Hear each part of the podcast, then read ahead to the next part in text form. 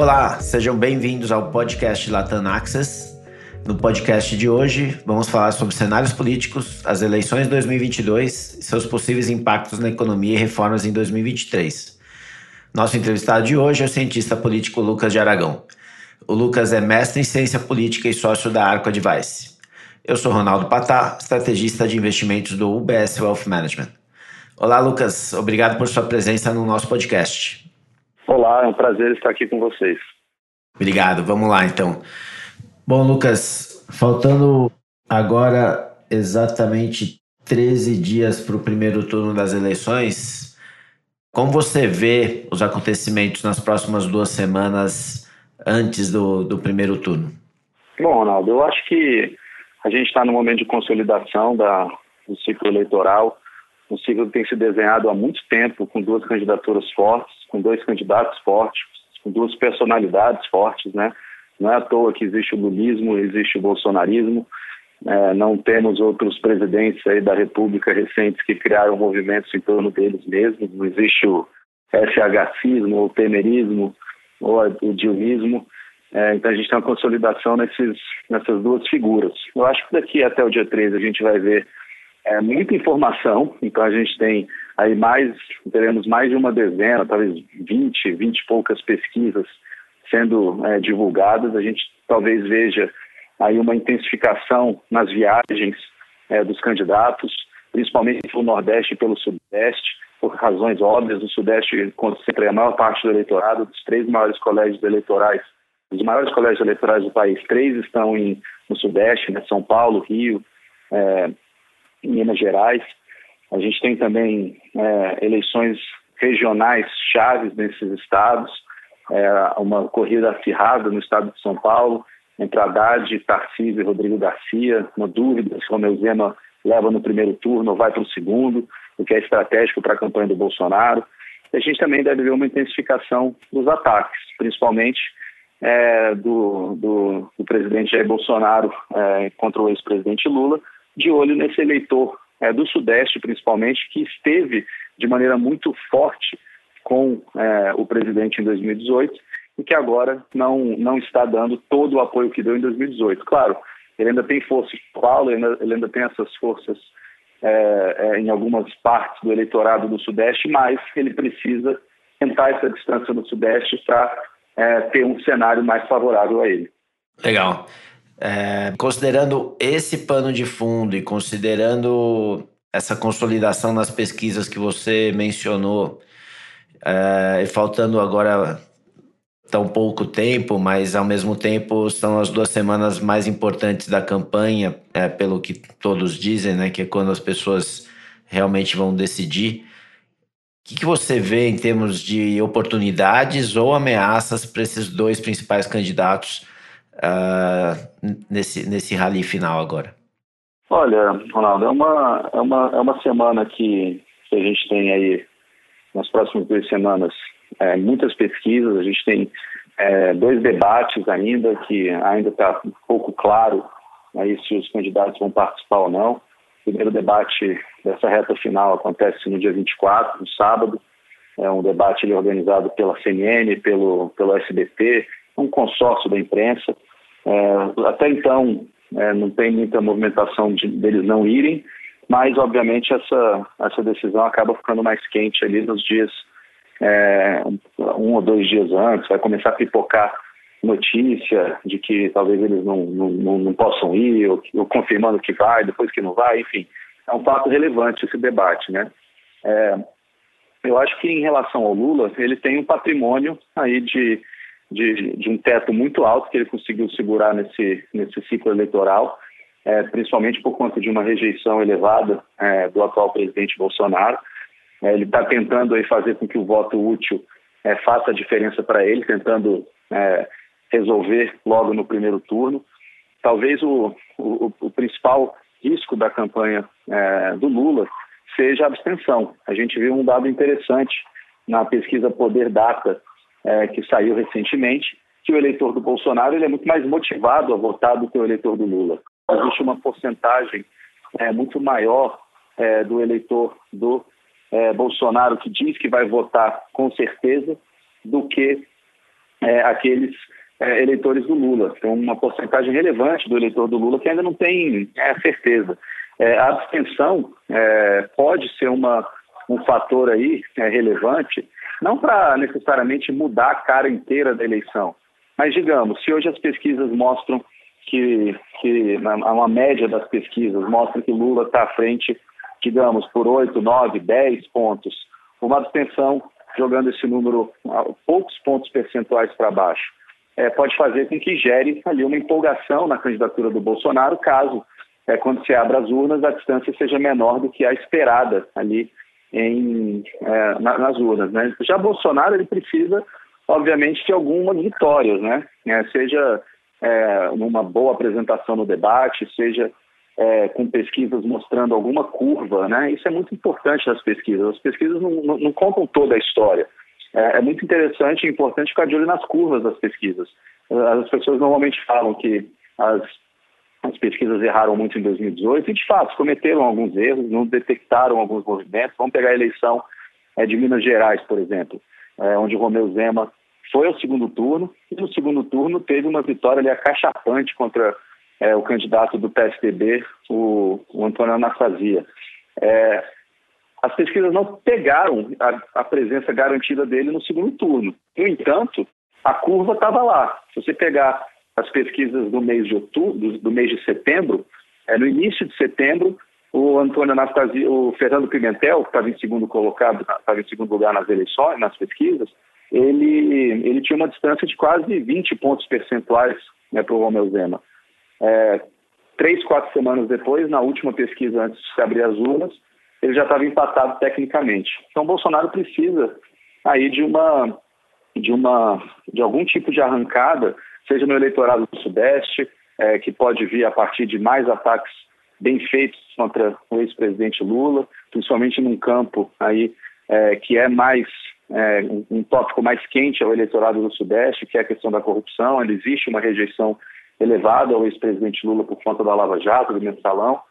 E no Nordeste, é, e tentar perder de menos, porque é, isso é um fato dado já. Né? O PT é muito forte no Nordeste. Mesmo em 2018, quando o Bolsonaro ganhou do Haddad com, com certa, é, certo conforto ali, tanto no primeiro quanto no segundo turno, o Haddad venceu né, no Nordeste. Mas o Bolsonaro performou melhor no Nordeste do que, por exemplo, os candidatos tucanos que perderam é, em 2014, 2010, 2006, 2002, os candidatos do PT. E aí uma aposta é o auxílio. Até então, o auxílio não fez tanta, tanta diferença, né? Você pega aí todas as pesquisas, independente dela, o corte diz ali que, demográfico, que é, aqueles que recebem auxílio, auxílio Brasil, eles estão mais, é, existe uma, uma porcentagem maior de beneficiários do Auxílio Brasil na região Nordeste, é, não teve grande impacto, mesmo entre os beneficiários do auxílio. A verdade é que a gente só teve um mês de auxílio pago, né? A gente está hoje, dia 19 de setembro, é, com o segundo mês iniciando o pagamento hoje. Hoje se começa o segundo mês do, do pagamento do auxílio. São mais dois meses de auxílio sendo pago.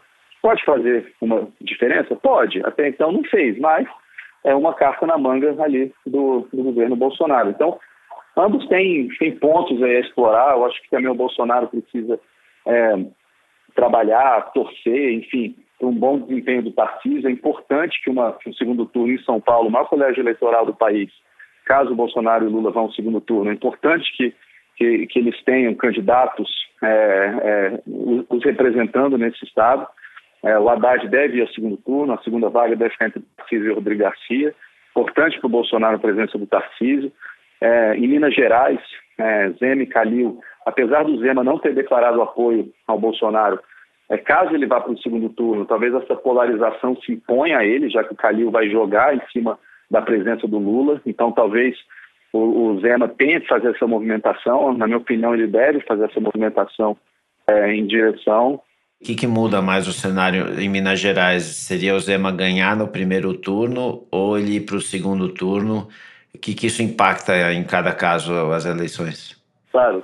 É, para o Bolsonaro é, é, melhor que vá para o segundo turno, porque aí você tem uma, uma mobilização no estado-chave, né? É, uma eleição em primeiro turno desmobiliza ali. E aí o Zema não tem muita motivação para colocar a cara a tapa e ficar ali fazendo campanha. Mesmo que faça, vai ser uma eleição menos mobilizada do que é, se tiver segundo turno. Então, para o Bolsonaro é melhor que a decisão fique para o segundo turno, porque o Calil vai chamar essa polarização. E aí o Zema né, deve fazer algum tipo de, de aceno. Então, é, se tiver segundo turno em, é, em Minas, é melhor, principalmente para o Bolsonaro, você, você disse. E, e aqui em São Paulo, obviamente, se tiver segundo turno com, com o Tarcísio, certo? É isso mesmo. E no Rio de Janeiro, você imagina uma. É, o Rio de Janeiro está um pouco mais consolidado, né? O Cláudio Castro, que apoia o Bolsonaro, é, deve ao segundo turno contra o Marcelo Freixo, né? Claro que essas, essas, essas eleições regionais pode ter um furacão ali, como foi o Wilson Witzel, e também apareceu nas pesquisas mostrando uma curva de crescimento não detectou a presença dele garantida no segundo turno, mas mostrava ali que ele estava empinado para cima nas pesquisas, assim como o Zema em algum momento, principalmente no último mês. Isso não pode acontecer? Claro que pode, mas o que está dando hoje aí pela, pela né, média das pesquisas é um segundo turno entre, entre Cláudio Castro e Marcelo Freixo. Aí nesse estado já está mais dado ali que tanto Bolsonaro quanto Lula vão ter um candidato para chamar de seu no segundo turno. Nos outros estados que fica essa dúvida. Tarcísio vai para o segundo turno e será que vai ter segundo turno em Minas? Para o Bolsonaro é melhor que o Tarcísio esteja lá, obviamente, e em Minas Gerais que Zema é, vá para o segundo turno para deixar a mobilização atenta ali. Entendi. Bom, então, é, na sua visão, pelo, pelo que você está falando em geral, a eleição não está decidida ainda, né? E, e você acredita também que vai ter segundo turno, certo? Não, eu acho que numa eleição ultra consolidada entre dois candidatos, é, que três, quatro pontos para cima e para baixo, ou definem um primeiro turno ou dão um empate técnico, porque é isso, né? É, a gente está numa situação onde, onde Lula e Bolsonaro estão a 8, 10 pontos de diferença. É, numa eleição mega consolidada, é, às vezes a queda de 1% de um significa o aumento de 1% do outro pesquisas têm mostrado isso, né? Às vezes quando o Lula cai, o Bolsonaro sobe, às vezes quando o Bolsonaro cai, o Lula sobe, enfim, não existe ali, é, existe um, uma, uma, porcentagem do eleitor que rejeita ambos, que hoje está em um, mas pode estar no outro. Não existe ali uma, uma, não é água e óleo ali que o eleitor, o eleitor que hoje diz Lula não significa que ele nunca vai votar Bolsonaro e também não existe vice-versa. Claro que existe a base dos dois, o bolsonarista e o lulista, esse não vai votar no outro é, nunca, mas existe uma parte do eleitorado ali que rejeita os dois, não achou uma terceira via, não conseguiu fazer nenhum tipo de movimentação né, para usar seu voto numa terceira via, ele pode ali por, por situação, por circunstâncias do momento, rejeitar mais um, depois rejeitar mais outro, depois rejeitar mais um, acordar num dia é, gostando mais do Lula, gostando mais do Bolsonaro, odiando mais um, odiando mais outro. E aí, nessa eleição, é, fica muito volátil, porque 3, 4 pontos percentuais, às vezes significa a queda de 3, 4 pontos percentuais de um, significa o crescimento de 3, 4 pontos percentuais de outro. Aí você tem oito pontos sendo dizimados em questões de dias. E, ao mesmo tempo, esses pontos podem significar uma vitória em primeiro turno. Então, assim, eu costumo brincar, Ronaldo, que eleição para analista político é meio câmbio para economista, só serve para a gente passar vergonha. Porque no dia 2 de outubro, 135 milhões de brasileiros vão acordar, vão votar, e quem sabe exatamente o que vai acontecer está mentindo, não sabe, não, não existe cálculo é, e, e, e, template de Excel e metodologia e, e história para conseguir prever o movimento em massa dos 135 milhões de brasileiros. O que eu acho que hoje tem um leve favoritismo para o Lula, mas eu acho que também existem muitas variáveis no caminho Claro que são muitas, e todas têm que dar certo para o Bolsonaro, é, né? ele tem que encaixar um bom ataque, o Auxílio Brasil tem que começar a funcionar de modo eleitoral, Zema tem que ir para o segundo turno, Tarcísio tem que estar no segundo turno aqui, a abstenção tem que ser pior para o Lula do que é para o Bolsonaro, uma série de coisas, mas nenhuma dessas variáveis é completamente desvairada. E nesse cenário, claro que é difícil para o Bolsonaro esse momento, mas ainda está longe de ser um quadro perdido. Acho que a eleição continua é, em aberto, mas o caminho para a vitória é mais difícil para o Bolsonaro e depende de mais variáveis dando certo para ele. O cenário base ainda é de segundo turno, mas, como eu disse, numa eleição que escorregando três, quatro pontos para um lado ou para o outro pode significar ou vitória em primeiro turno ou empate técnico, fica uma situação complicada de, de, de cravar qualquer coisa. Entendi, não, tá claro. É, e como você acha que vai ser o Congresso depois das eleições? Vai ter uma renovação ou vai ser uma reeleição mais uh, alta do que a média? Não, não vai ter uma, uma, uma renovação provavelmente abaixo da média. A gente, o Congresso, ele é historicamente tem uma renovação alta, comparado, por exemplo, com outros parlamentos pelo mundo. Acontece que a renovação no Congresso, ele normalmente acontece de maneira mais intensa no baixo clero. Então, mesmo com a renovação super alta, a gente acaba não percebendo muito porque aqueles caras que a gente vê é, no, na televisão, os deputados e deputadas tocando barco, a gente acaba reconhecendo sempre. É, a renovação em 2018, de fato, foi muito alta, por conta de um movimento antipolítica, por conta da vontade de inovar. É, esse ano, eu não acho que a gente vai ter uma renovação recorde, mas a gente também não vai ter uma renovação muito baixa. Vai ser, assim, um número absolutamente histórico, uma das menores renova renovações da história, caiu de maneira muito drástica. Eu acho que deve ficar ali em torno de, não sei, 30, 30 e poucos por cento.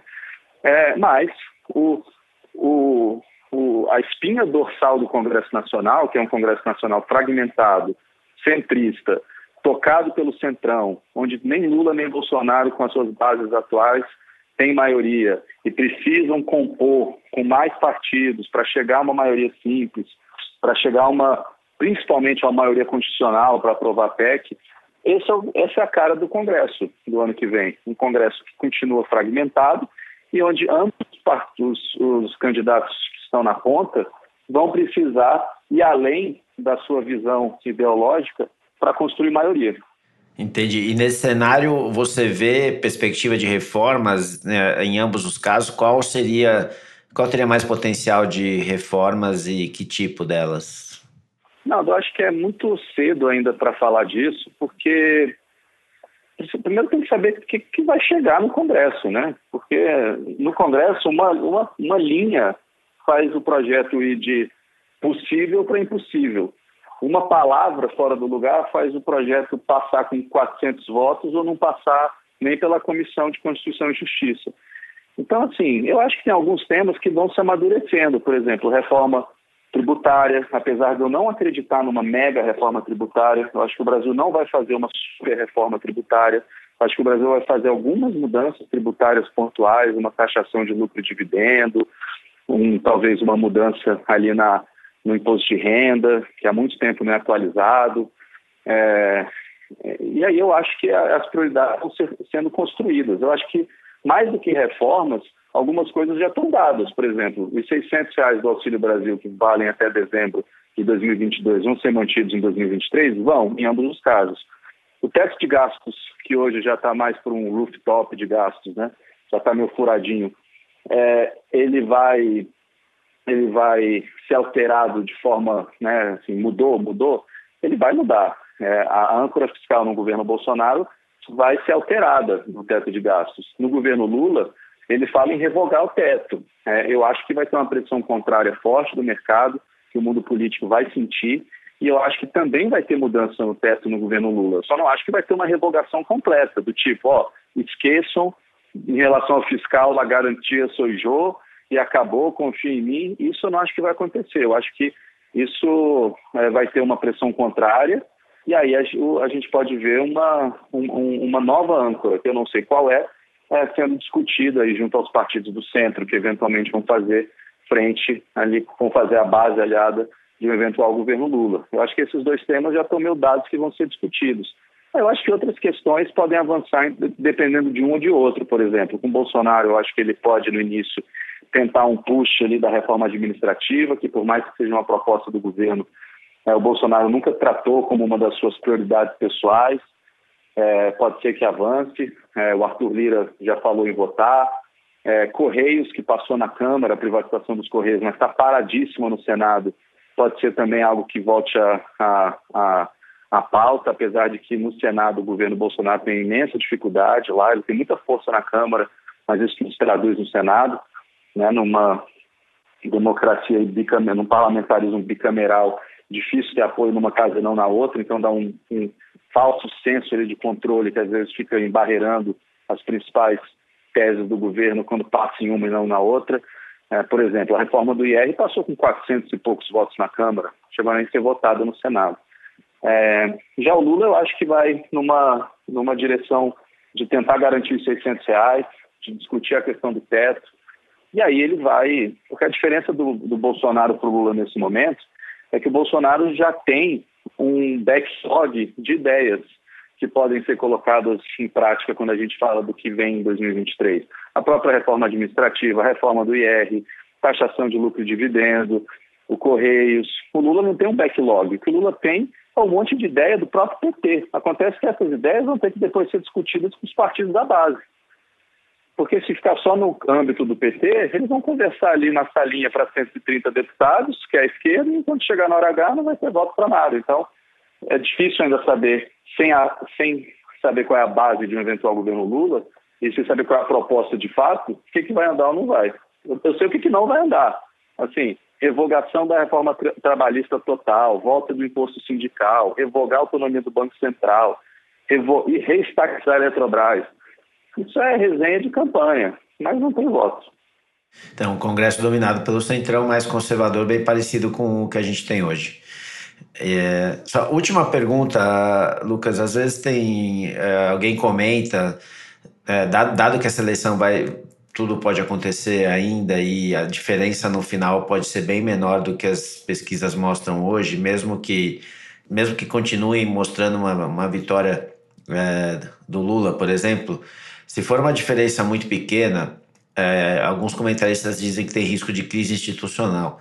Você acredita é, nesse cenário? Olha, não. Eu não acredito em. Assim, crise institucional tem que definir o que é crise, né?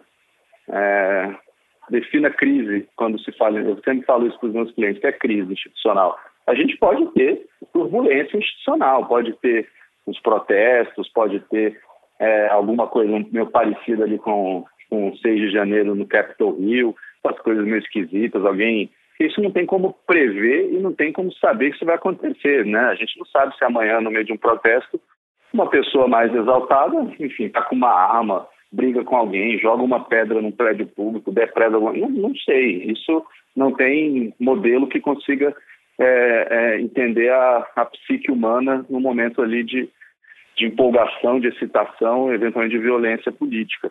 Agora, eu, o, o, avião da democracia brasileira decolou e vai pousar. Pode ser um voo meio turbulento, pode cair uma máscara de oxigênio aqui e acolá, pode ter um saculejo, mas vai pousar. E o dia 1 de janeiro, quem quer que ganhe, seja o Bolsonaro reeleito, seja o Lula eleito, seja quem quer que seja, o Brasil e as instituições vão tratar aquele presidente como eleito e, e, e o Brasil vai andar ali como institucionalmente deveria, com posse, é, com o Congresso Nacional tomando posse, recebendo o presidente é, reeleito ou eleito. Então, isso, claro que pode gerar desconfortos, é, manchetes, é, notas de repúdio, pode gerar é, é, chateações institucionais, tudo isso. Agora, isso, todos esses episódios, eu acho que são isso, episódios, questões episódicas que têm pouco fôlego para virar algo maior. Muito bom, Lucas. Foi bem, foi bem esclarecedor mesmo. É, acho que é, agora faltando essas, essas duas semanas, é, vão ter muitas emoções pela frente. Muito obrigado pelas suas visões. É, ajuda a gente aqui a ter um, um guia né, do que, do que é, quais, quais dicas a gente tem que seguir para tentar é, ver o que, que vai acontecer e, e, se antecipar no mercado. Uh, muito obrigado a todos que ouviram o nosso podcast. Eu conversei com Lucas de Aragão, da Arco Advice, e nosso, nosso podcast está no, no Access, no Spotify, no Apple Podcasts. Né? Se vocês quiserem conferir os outros episódios, eles estão todos lá. E muito obrigado de novo, Lucas. Até a próxima. Obrigado, Ronaldo. Até a próxima. Um abraço a todos. Os comentários do UBS Chief Investment Office são preparados e publicados pelo Global Wealth Management do UBS AG ou uma de suas afiliadas UBS. As opiniões expressas neste material por convidados externos são de autoria própria e não do UBS, de suas subsidiárias ou afiliadas. Assim, o UBS não aceita qualquer responsabilidade sobre o conteúdo deste material ou quaisquer reclamações, perdas ou danos decorrentes do uso ou dependência de toda ou qualquer parte dele. Este material não tem relação com os objetivos específicos de investimento, situação financeira ou necessidades particulares de qualquer destinatário específico e é publicado apenas para fins informativos. O conteúdo não é e não deve ser considerado como um relatório de análise de valores mobiliários. Como uma empresa que presta serviços de gestão de patrimônio para clientes globalmente, o UBS AG e suas diferentes subsidiárias oferecem serviços de consultoria de investimento e serviços de corretagem. Os serviços de consultoria de investimento e serviços de corretagem são separados e distintos diferem de forma material e são regidos por diferentes leis e arranjos separados. Nada neste podcast se destina a ser e não deve ser considerado como qualquer forma de solicitação ou promoção. Nem todos os serviços ou produtos estão disponíveis para os clientes em todas as jurisdições. Nos Estados Unidos, o UBS Financial Services Inc. é uma subsidiária do UBS AG e membro da FINRA SIPC. Para mais informações, visite nosso site em ubs.com/workingwithus. Para obter a informação legal completa completa aplicável aos comentários independentes produzidos pelo UBS, visite nosso site em ubs.com/cio-disclaimer.